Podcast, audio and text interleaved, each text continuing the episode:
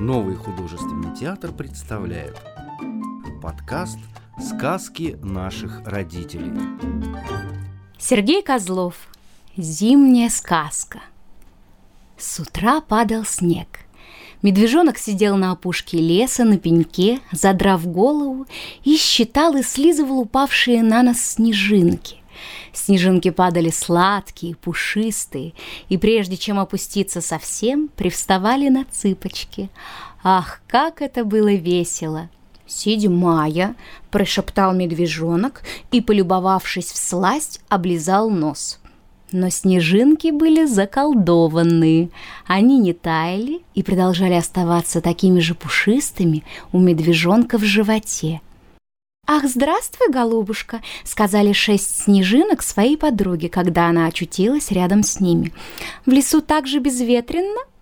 Медвежонок по-прежнему сидит на пеньке. «Ах, какой смешной этот медвежонок!»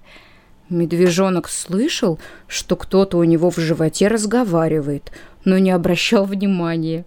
А снег все падал и падал. Снежинки все чаще опускались медвежонку на нос — приседали и, улыбаясь, говорили «Здравствуй, медвежонок!» «Очень приятно», — говорил медвежонок, — «вы шестьдесят восьмая» и облизывался.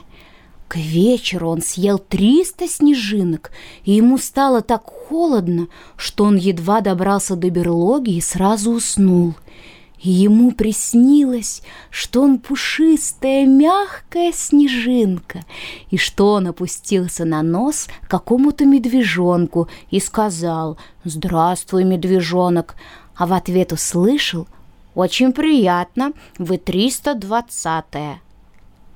И медвежонок закружился в сладком волшебном танце, и триста снежинок закружились вместе с ним. Они мелькали впереди, сзади, сбоку, и когда он уставал, подхватывали его, и он кружился, кружился, кружился. Всю зиму медвежонок болел.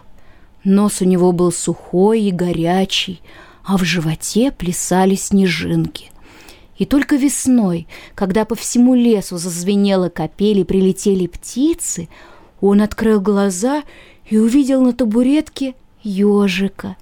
Ежик улыбался и шевелил иголками.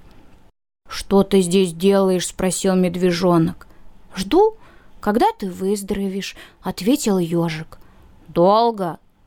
«Всю зиму. Я как узнал, что ты объелся снегом, сразу перетащил все свои припасы к тебе. И всю зиму ты сидел возле меня на табуретке? Да, я поил тебя еловым отваром и прикладывал к животу сушеную травку. Не помню, сказал медвежонок. Еще бы, вздохнул ежик. Ты всю зиму говорил, что ты снежинка, а я так боялся, что ты растаешь к весне. Новый художественный театр представляет подкаст «Сказки наших родителей». Сергей Козлов. Как ежик с медвежонком протирали звезды. Вот уже целый месяц ежик каждую ночь лазил на сосну и протирал звезды – «Если я не буду протирать звезды каждый вечер, — думал он, — они обязательно потускнеют».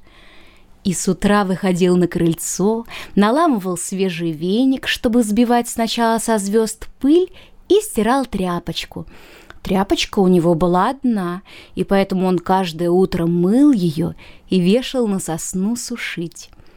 Покончив с приготовлениями, ежик обедал и ложился спать — Просыпался он, когда уже выпадала роса. Поужинав, брал тряпочку в одну лапу, а веник в другую и потихонечку, с сучка на сучок, подымался на самую верхушку сосны. Здесь начиналось самое главное. Сначала звезды надо было обстукать веником, да так осторожно, чтобы случайно не сбить с неба, Потом веник переложить в левую лапку, а тряпочку взять в правую и протирать звезды до блеска. Работа была кропотливая, и на нее уходила вся ночь. А как же иначе, ворчал ежик, беседуя сам с собой на верхушке сосны. Если медвежонок не протрет звезды, если я не протру звезды, то кто же протрет звезды? Медвежонок в это время тоже сидел на верхушке сосны над своим домом, протирал звезды и думал.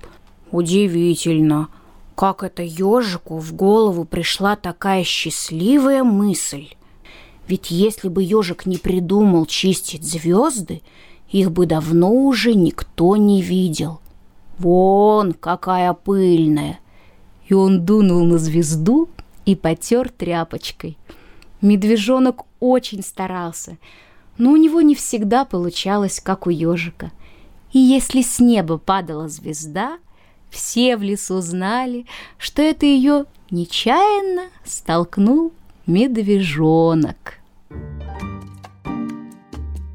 Другие выпуски подкаста ищите в популярных библиотеках подкастов по поисковому запросу «Сказки на день», а также в социальных сетях в группах Нового художественного театра, где найдете еще много чего интересного.